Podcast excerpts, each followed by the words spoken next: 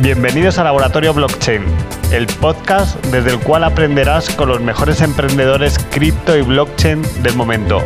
Aprender de aquellos que están construyendo proyectos reales es el reto de este podcast. No dudes en unirte a la comunidad Superpioneros www.superpioneros.com si quieres asistir y aprender en directo. Bienvenidos.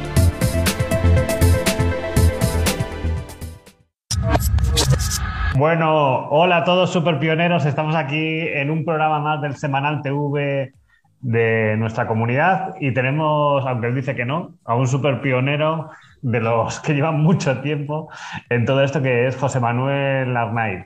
Eh, José Manuel, buenas, ¿qué tal? Hola, ¿qué tal? ¿Cómo estás?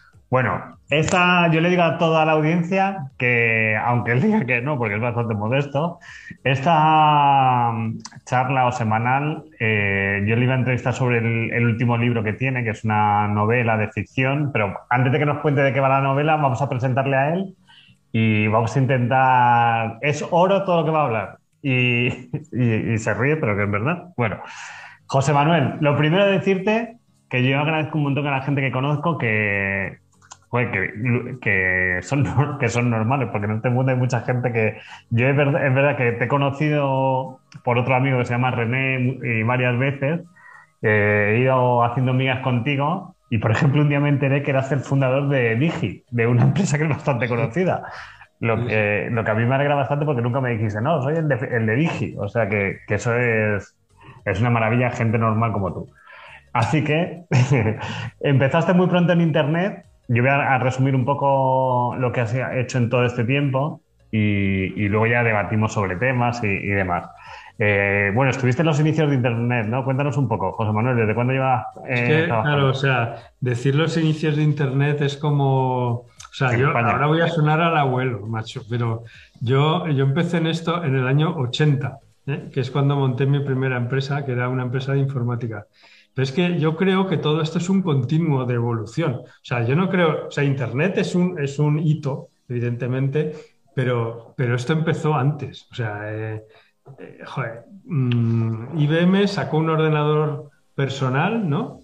Y, y, entonces es cuando la gente de a pie empezó a entender que era tener un ordenador. Y esto te estoy hablando de los años 80. ¿Y que vendías en el año 80? No, nosotros vendíamos, bueno, nosotros hicimos un programa de contabilidad y otro de nóminas, o sea, éramos dos socios, y, entonces eh, eso que estaba hecho para un sistema operativo todavía más ancestral, lo migramos a IBM, al sistema de IBM, y, entonces ahí empezamos a distribuir pues hardware, vendíamos, joder, ordenadores y impresoras y software, pero bueno, vendíamos... Ahí era más difícil. ¿eh? Ahí era más difícil vender que ahora esas es que era totalmente distinto, pero ahí, o sea, era lo que llamábamos automatización, ¿no? Automatización. Sí, sí, era como Informatización y cosas así. Pero es verdad que, o sea, cuando llegó Internet lo que hizo fue estandarizar las comunicaciones entre los ordenadores y sobre todo dar una interfaz que era brutalmente fácil para todo el mundo, porque los inter... o sea, nosotros nos pasamos la vida explicándole al tío cómo hacer cosas con el ordenador. Y cuando llegó web, realmente más que Internet, eh, es cuando se puso al servicio de una enorme mayoría de personas. Y por, por eso es más relevante Internet. Pero sí, yo tuve acceso a esto. O sea, yo esto lo. O sea, mi, primer, mi primera visión de, de Internet fue como en el año 95, 94, por ahí.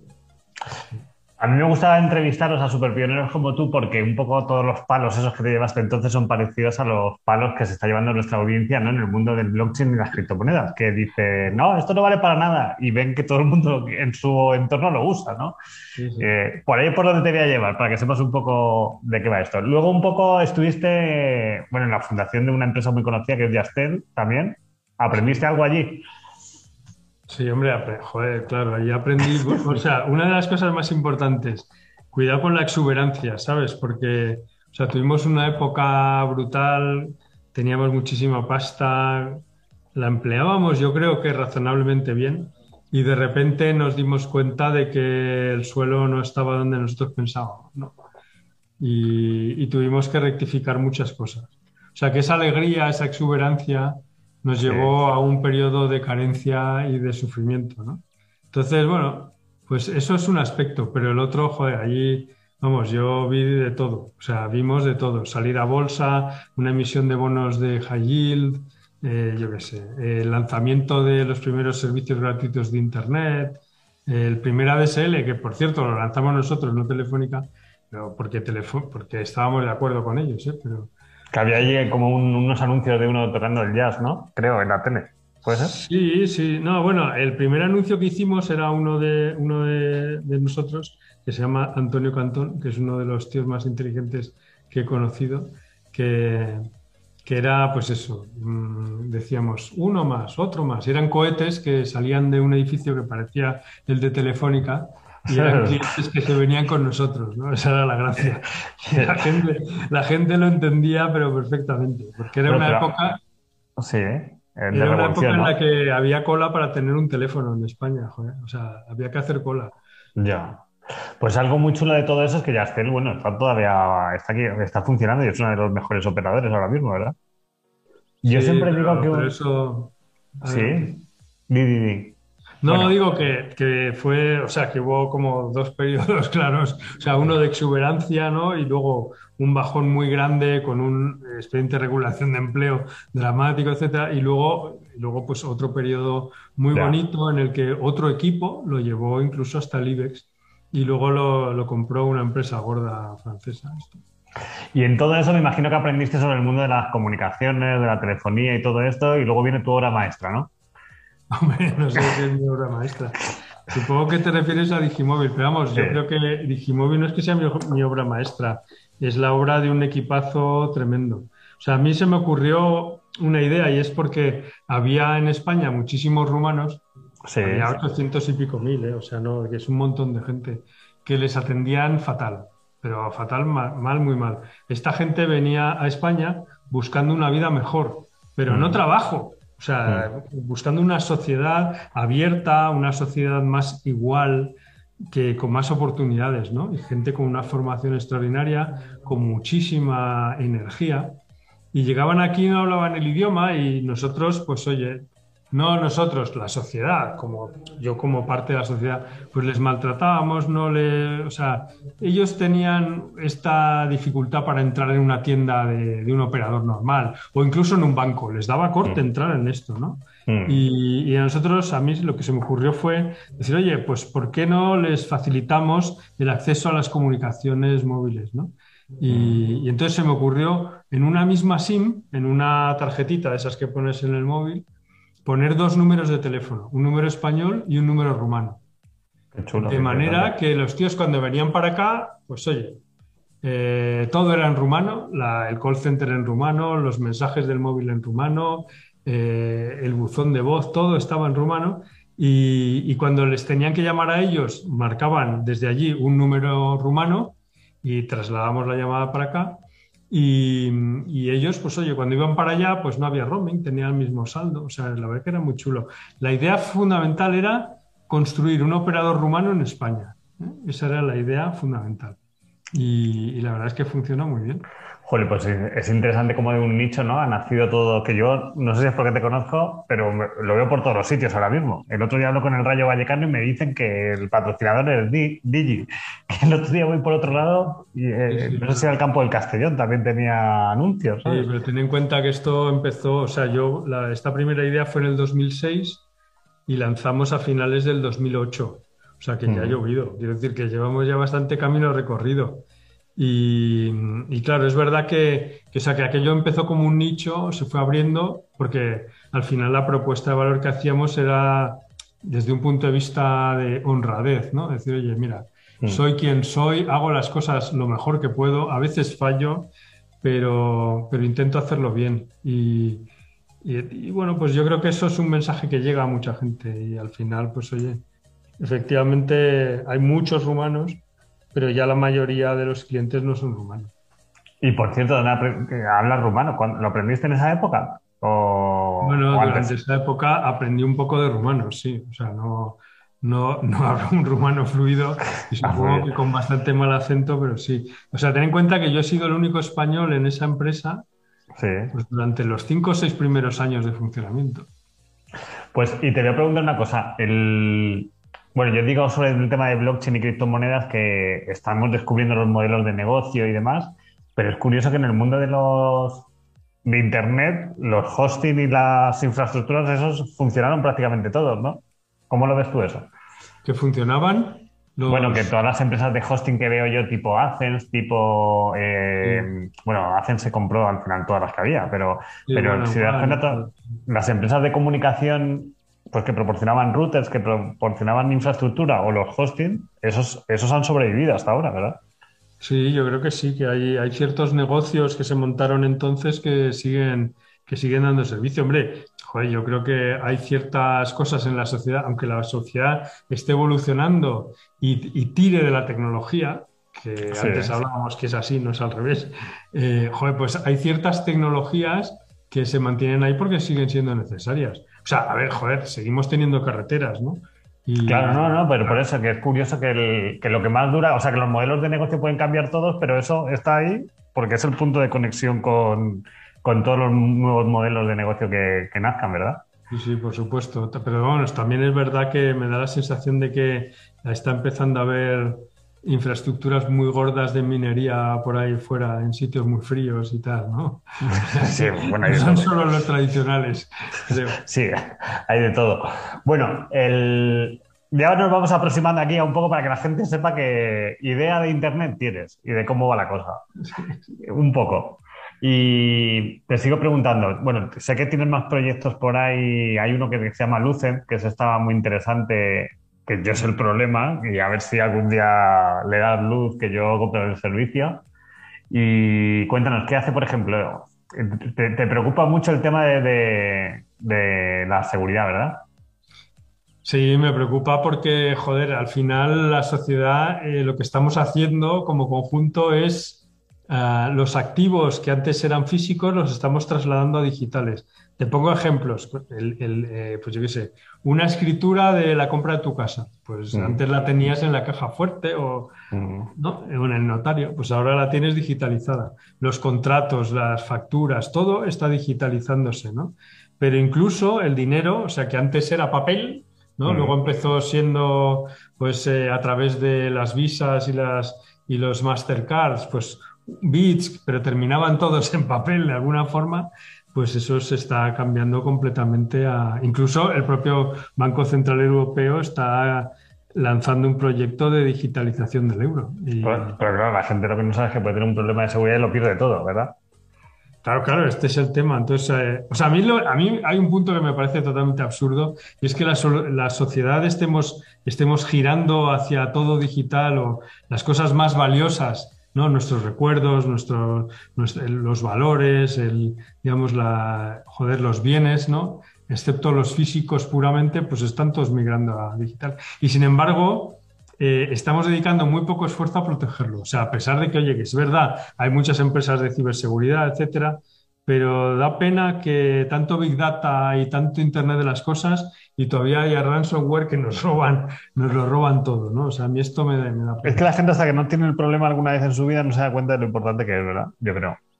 Sí, por eso seguramente los estados te obligan a tener un seguro del coche, ¿no? Hay un seguro obligatorio. pero, pero para mí, es, fíjate, es curioso porque, o sea, el seguro del coche es obligatorio, ¿no? En España, en muchos otros países. Y, pero el seguro a todo riesgo no. Y sin embargo hay mucha gente que contrata el seguro a todo riesgo, que se gasta a lo mejor 2.000 o 1.500 euros en asegurar su coche, pero no se están gastando 150 en asegurar su información, que a mí me parece asombroso. ¿Y qué le falta a Lucen para salir? ¿Cómo, cómo lo no, Lucen, Lucen, es una tecnología que, que, hemos parido, nos ha costado 4 o 5 años, que la verdad está genial, es eh, una especie de Big Data, porque en el fondo lo que estamos es todo lo que se hace en el ordenador se está guardando en una nube y luego tú puedes hacer como la máquina del tiempo, ir minuto a minuto para atrás y para adelante y recuperar exactamente como estaba tu disco. Pero eso la verdad es que lo hemos intentado lanzar comercialmente, nos ha pillado la pandemia y ahora está medio congelado. Ese es un proyecto de token. Ese es un proyecto de, ¿no? de generar una comunidad ahí que, crea en eso y te ayude igual. Ah, sí, en, en, su momento estuvimos considerando tokenizarlo, pero te estoy hablando de hace cuatro o cinco años y joder, había un hype con todo esto en, Silicon Valley, había tal, pero la verdad es que no, joder, nos dio un poco de cosa porque la verdad es que pues por Europa tampoco había entonces mucho. Yo creo que ahora si, si lo tokenizáramos funcionaría muy bien. bueno, ahí lo dejo. Si alguien se anima, eh, yo creo que Lucen es un buen proyecto para un día lanzarlo a la comunidad y que salgan esos primeros token holder que quieran tirar Seguro que es súper chulo y que la gente que lo ha probado, que son 3.000 ya, o sea que no. O sea que no. O sea, el día que les dijimos que teníamos que pararlo, o a menudo disgusto, porque tienes ahí todo tu histórico y es súper, te deja súper tranquilo. Bueno, lanzado está por ahí para que ir calentando a la gente con este tema que a mí me encanta y que es el problema realmente que hay. Así que a ver si te puedo apoyar en eso. Y luego, en esos tiempos libres que tienes, que no sé dónde los sacas, te da por escribir libros, ¿no? Bueno, te voy a preguntar sobre los tokens y la, blockchain y las criptomonedas también, que queremos que nos cuentes. Pero cuéntame eh, en ese tiempo libre que tienes, porque sé que eres un inquieto de la vida, eh, hay uno que me gusta el título, que es La transformación ocurre por la noche, ¿no? Sí, ese es un libro que escribí, o sea, realmente lo publiqué hace ya dos años y tardé como tres en, en escribirlo, leí muchísimo y tal. O sea, realmente es una metodología para para encontrar eh, transformación digital profunda en tu empresa, ¿no? Y lo que se llama un océano azul, o sea, un sitio donde, donde tu competencia, así lo describen, es irrelevante. Tu competencia es irrelevante. O sea, has hecho un cambio tan drástico en tu modelo de negocio que, que, no hay competencia posible durante una buena temporada, ¿no? Y esta es una metodología, y le llamé así porque, porque yo creo que todo esto se mueve con los sueños. Y los sueños son por la noche, ¿no? Entonces, o sea, son el sueño de un mundo mejor, de, un, de una forma mejor de hacer ese negocio, ¿no? De hacerlo mejor. Y por eso digo, la transformación de verdad ocurre por la noche. Por la mañana, pues oye, sí, hacemos cosillas y tal. Y... Pues eso que has dicho es muy interesante. Yo te lo prometo, que no, no, había oído esto del océano azul, de la competencia y tal, haciendo esto, pero yo siento que siempre he estado innovando con Internet, me encantaba y demás, y nunca he sentido que tenía competencia, por lo que tú has dicho, que he ido por caminos donde decía, pero si aquí no hay nadie. E, eso sí, luego también te adelantas a veces en el tiempo, etcétera. Muchas veces te encuentras con el precipicio, no, pues no va nadie por ahí porque hay un precipicio, ¿no? Sí, pero también te digo yo, creo, que a la velocidad que va en el mundo tan rápido, los que encuentran esos océanos azules provocan un cambio increíble, ¿no? Como por ejemplo está pasando ahora en el mundo cripto y blockchain, ¿verdad? Yo creo que hay muchísimos océanos azules por descubrir, muchos, muchos, muchos. Eh, en unos almuerzos que yo hacía la gente decía, no, mi trabajo de día es este y el de, noche es este, ¿sabes? Y, por eso me hizo gracia tu, título, porque descubrir esos océanos es importante. Y luego, ¿te gustó esto de escribir libros? Y, ahora el que, has, el que has hecho de decirte, bueno, te lo he comentado también antes, que en Amazon el primero es como más de receta y el segundo es más de novela, ¿no? Sí, sí, lo que pasa es que, joder, o sea, el primero cometí un error muy grave y es que lo escribí en inglés en lugar de en español, ¿no? Y como la mayor parte de la gente me conoce, lo que habla es español, no inglés, pues bueno, pues, joder, como que me costó mucho darle difusión. Y entonces, eh, pero es un libro bastante sesudo, ¿no?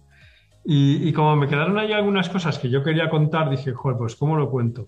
Entonces, una forma de contarlo es otro libro sesudo en español, pero, pero decidí hacer una novela. O sea, dije, coño, mira, es como lo de Google. O sea, Google te da correo gratis y lo que te pide a cambio es poder leértelo, ¿no? Sí. Más o menos, más o menos ¿no? Sí.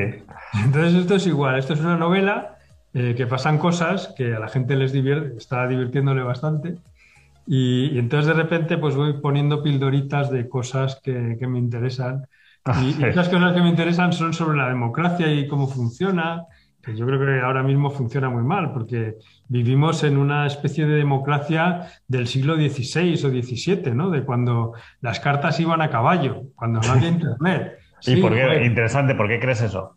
Coño, pues porque entonces tenías que votar a uno, ¿no? Votabas a uno que era el que te representaba durante cuatro años, ¿no? Y, no, y no, le, no, le, veías nunca. O sea, no había televisión, joder, no, o sea, entonces no, no le veías la cara siquiera. O sea, le votabas y bueno, pues fulano, ¿no? Y, y, seguimos en ese modo. O sea, hombre, ahora le vemos en la tele al político y tal, ¿no? Pero, pero sigue sin preguntarnos casi nada. O sea, es como que tienes que hacer una especie de, de acto de, de, confianza, ¿no? Y de, pues que me represente este, que, que muchas de sus ideas son parecidas a las mías, pero luego hay otras que no se parecen en nada, ¿no? Y no sabemos ni lo que hacen, ¿no? Claro, esta dicotomía, este, digamos, este equilibrio de izquierda y derecha, ¿no? Eh, yo creo que está obsoleto completamente. Y, o sea, esto es del año del catapum. Y seguimos hablando de esto porque a algunos les interesa. ¿Y cómo va a ser? El que cumple más, ¿no? Los que cumplen más, claro, los que yo, claro, yo creo que al final esto, joder, eh, o sea, hay gente que, que muy sesuda que dice, no, pues democracia como la ateniense, que era que, que las familias mandaban un representante cada vez y tal, no. O sea, yo, yo creo que Internet está aquí y, o sea, igual que hemos vivido la transformación digital de muchas industrias y seguimos en eso, y también la financiera, que era como tabú y tal, bueno, pues no hemos llegado todavía a la digitalización de la gestión de la cosa, la cosa pública, llamamos a, a la república, ¿no? Al, al, conjunto de las personas. ¿no? Estamos, hemos empezado con, la, con el cambio en la información, ahora vamos por la del valor probablemente y luego viene la otra, ¿no? Bueno, pues se van a cabrear. Con la otra se cabrearán, pero la ¿eh? voluntad, la voluntad de las personas que dicen que algunos que somos tontos y tal, no. La gente no es tonta para nada, sabe muy bien lo que quiere. Y lo que pasa es que les preguntamos poco. Y yo creo que lo que hay que hacer es preguntar más. Y yo creo que blockchain es uno de los factores cruciales en todo esto. Porque, porque es lo que te asegura que los procesos son limpios, que no hay historias raras y que, oye, eh, todo el mundo puede verificar que efectivamente lo que queremos es lo que ha salido, no... ¿Pero cuánto crees que puede tardar en llegar eso? ¿20 años? Oh, pues no lo sé, la verdad es que al paso que van los cambios en la sociedad, a lo mejor es en bastante menos que eso. Pero sí, sí, yo creo que posiblemente es una generación. Pero, pero nuestra obligación eh, es dejar, eh, digamos, estas semillas ya sembradas, que lo hemos hecho muchos, dejar semillas, luego, oye, a lo mejor el negocio no te funciona, pero ha quedado, algo ha quedado ahí, ¿no? Y va haciendo como, va haciendo suelo. ¿no? sí, no, no, total, total. Se está creando una industria que saldrán un montón de cosas alrededor de eso, ¿verdad? Y en tu libro de La transformación ocurre por la noche, eh, hablabas del dinero también, ¿no? Hay un capítulo que habla de ello. ¿Y qué cuentas ahí? Sí, sí, Hombre, pues joder, es que hay mucha gente que no entiende lo que es el dinero, ¿no? Bueno, yo me gusta una cosa tuya que habla así, no tiene pelos en la lengua tecnológicamente, ¿sabes? ¿Para que sí? No, no, claro, yo creo que las cosas hay que explicarlas, claro, pero, o sea, yo para mí el, dinero, o sea, es curioso, pero es un favor, ¿no? O sea, es un favor, yo te hago un favor, ¿no? Te doy un litro de leche y, mm. tú no me das una piel de cabra a cambio en ese momento porque yo no quiero una piel de cabra. Entonces tú me das, me das algo que representa eh, pues la, leche. esta, ¿no? entonces, claro, eso al, final, pues joder, eh, se, pues, se pervierte y termina habiendo derivados del derivado, del call option y de no sé cuántos y todo el rollo ese de... Pero, el, pero en el fondo, en el fondo, o sea, el dinero es la representación de un bien o un servicio que tú has dado a la sociedad y que no, te, no has recibido nada a cambio todavía, ¿no? Entonces, pues tú estás a la expectativa, con ese dinero estás a la expectativa de cuando lo vais a necesitar, que la sociedad te dé algo a cambio. Entonces, claro, yo creo que, que aquello que empezábamos con cuando éramos, eh, pues antes de la bronce, ¿no? Pues con conchitas y piedrecitas de colores raros, pues eso, joder, lo hemos sofisticado a la bestia con blockchain y hemos sido capaces realmente de, de producir algo que es una cosa que, no es fácil copiarla, o sea, que no es fácil falsificarla, ¿no? Y, entonces ese es el principio del dinero. O sea, yo para poder estar seguro de que tú me estás diciendo que le has dado a alguien un litro de leche y por tanto tienes ese valor, necesito que tú me des algo que yo reconozca fácilmente, que no necesite una, hacer unas barbaridades locas con el oro, por ejemplo, y, saber que, que efectivamente, oye, pues pues esto es auténtico, ¿no? Y porque con el oro, que es con lo que hemos estado haciendo esto, pues es un lío, ¿eh? Saber que de verdad es oro no es tan fácil. Ya, ya, pero es curioso que esta conversación que tú estás diciendo ya la empiezo a oír y ya la gente se lo está planteando, ¿eh? O sea, ya oigo a mucha gente que decía, uy, esto, pero ahora, claro, cuando una comunidad ya cree en algo, es que ya es difícil de parar eso, ¿sabes? Ahora es como... No, no, hay que lo pares, sobre todo porque es mucho más es mucho más práctico, joder, o sea, al final, si tú quieres tener oro, pues tienes que tener una caja fuerte o no sé qué, guardarlo ahí y tal. Y luego, oye, que cuando compras el oro tampoco sabes muy bien si estás comprando oro, porque yo, oye, mm, eh, te, pintan de amarillo un lingote y a lo mejor parece oro, ¿no? Sí, como en, la, como en esto, ¿no? Como en la casa de papel, que hacen algo parecido. Exacto, exactamente. pero, pero si, lo, si, lo, piensas bien, o sea, la gracia de las criptos es que, macho, hay un software que es open source, con lo cual todo el mundo puede mirar cómo funciona. Oye, que lo aplicas a, a un token o a un, o a un cripto y sabes que de verdad es ¿Y cuánto vale? O sea, no cuánto vale, ¿qué valor representa? Y, aquí se puede aplicar lo que tú has dicho de que al final la tecnología responde a la de la sociedad, a la sociedad, porque la sociedad se está volviendo global, quiere transferir valor entre países, quiere y dice, joder, ¿y por qué no esto? ¿A que sí? ¿Verdad? Claro que sí. Sí, no, no, está claro, la tecnología está y lo que pasa es que está, yo creo que se está adoptando muy rápido. O sea, hay otras tecnologías que tardan más, pero esta es como que está cubriendo una necesidad muy fundamental de, de la gente y es que dice, oye, mira, mmm, joder, eh, ¿qué hace aquí el Banco Central, no? Diciendo cosas y tal. ¿Y, y, tú qué crees que va a pasar? Eh, ¿Qué ganará la tecnología y la gente o cómo el equilibrio?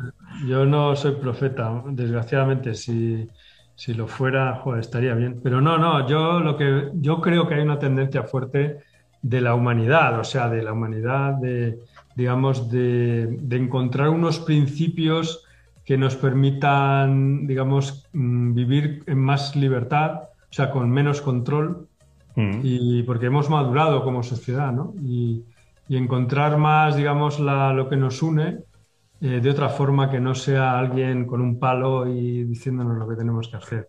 Y yo creo que todo este, todo este movimiento de, de cripto, tanto coins como, digamos, eh, como criptomonedas, etcétera, está permitiendo a mucha gente pues soñar con, eso, ¿no? O sea que en realidad es también un sueño de estos de por la noche.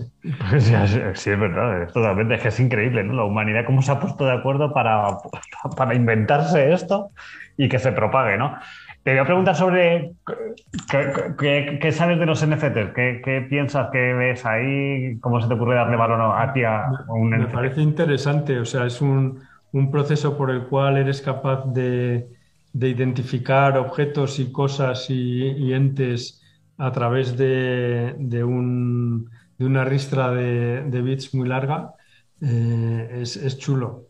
Eh, o sea, en el fondo, si lo piensas, o sea, eh, el carnet de identidad pues es una chapuza en, en, comparación con esto, ¿no? Y fíjate que es práctico.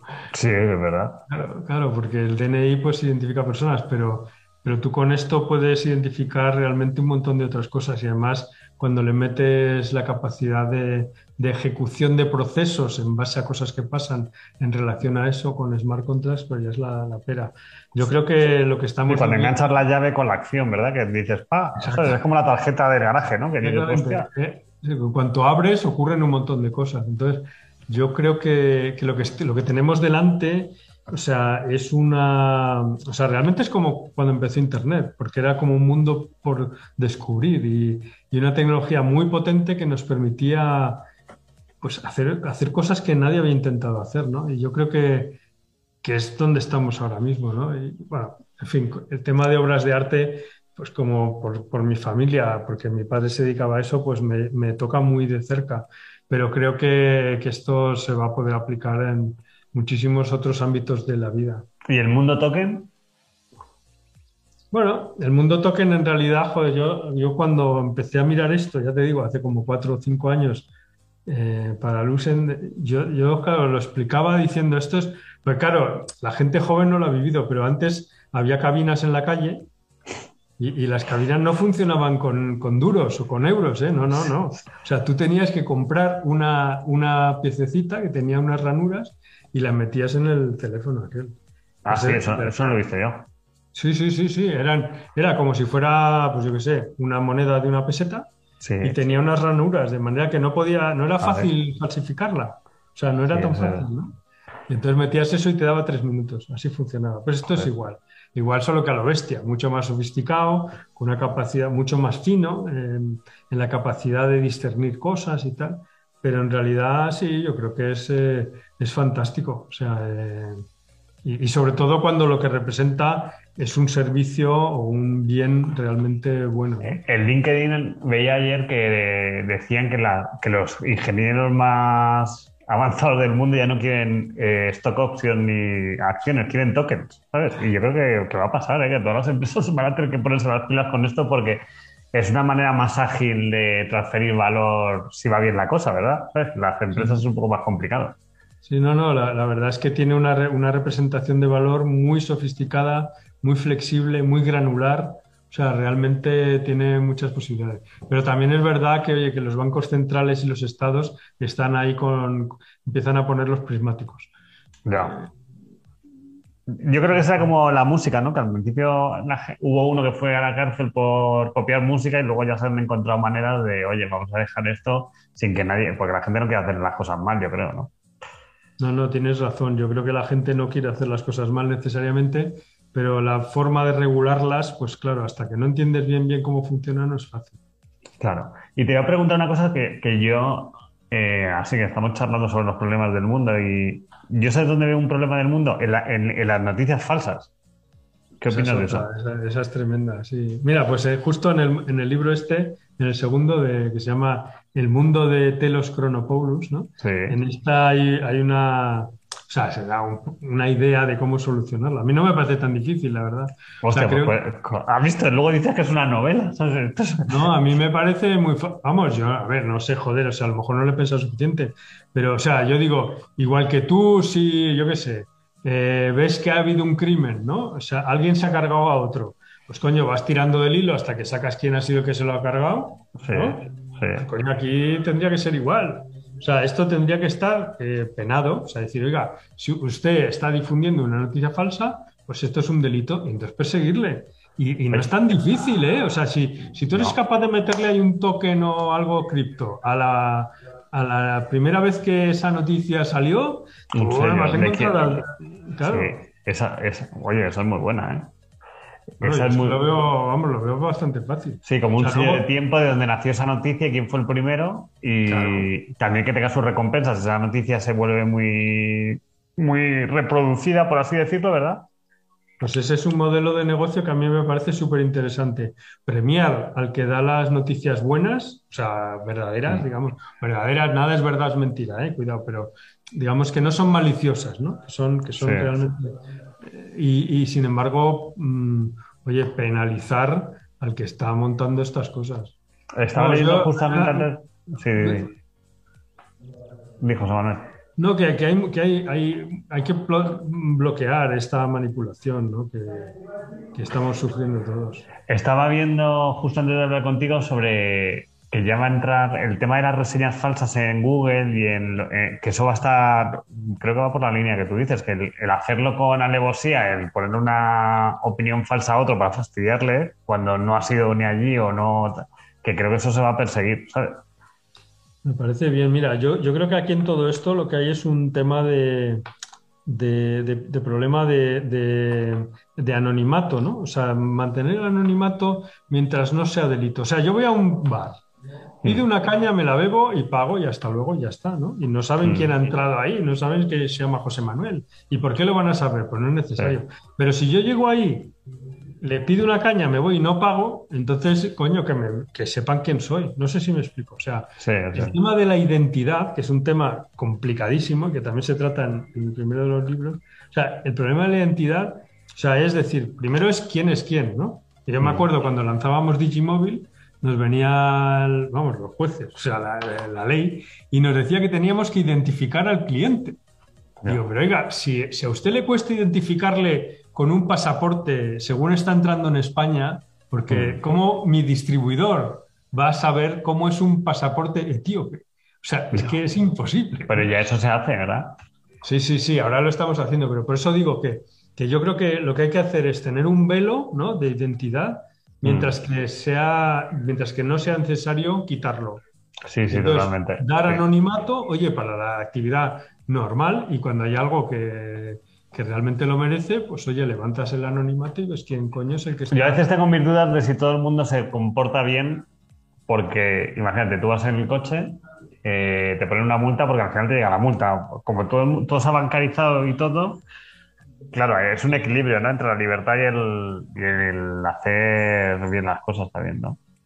No, pero hombre, la multa suelen ponértela porque has hecho algo mal. Entonces, o sea, eso está bien que te la pongan y para eso tienes la matrícula del coche y todo, ¿no? Pero sí, en realidad es eso. O sea, nadie sabe a quién pertenece ese coche más que una autoridad, alguien, ¿no? Lo que pasa es que esa autoridad con blockchain consigues que no se pervierta, porque hmm. está en las manos de todo el mundo. Sí, sí, total. Y todo el mundo puede saber las reglas, ¿no? Las reglas que hay de eso. todos conocemos las reglas. Si has aparcado mal, macho, entonces se va a desvelar que eres tú. Pero no hay un agente de policía que sea el que averigua que tú te llamas, no sé cómo. Por eso a mí me, me gusta mucho toda esta descentralización que permite blockchain en general. Joder, José Manuel, el Semanal TV es el primer Semanal TV que le dedicamos media hora, que lo sepas, es 10 minutos. Y sabíamos que nos, íbamos a quedar cortos. Yo lo sabía. A toda la audiencia le vamos a pedir disculpas por extendernos, pero bueno, que, me merecía la pena y yo creo que te vamos a preguntar de vez en cuando sobre alguna cosa que tú también a nosotros, ¿eh? cualquier cosa que te podemos ayudar aquí en la comunidad. Normalmente le, le decimos a todos los asistentes que pueden pedir un deseo eh, así que, bueno, yo, lo digo aunque tú no lo digas, que si van a Amazon y ponen José Manuel Arnaiz, por lo menos llegan a tus libros. Eh, si quieres pedir algo más, José Manuel, en ese momento, si no me lo dices más tarde. No, yo, yo, o sea, yo mi deseo ahora mismo, y que suena como un poco extraño, pero es que, o sea, que el mundo evolucione hacia una democracia más sana. O sea, para mí, este es mi deseo de lo que le pido a los reyes este año, ¿sabes? Otra cosa, ¿no sientes que el mundo se está polarizando mucho? Claro, claro. Sí. Exactamente. esa polarización interesa a los polos. O sea, son los polos los que tienen interés en que se polaricen.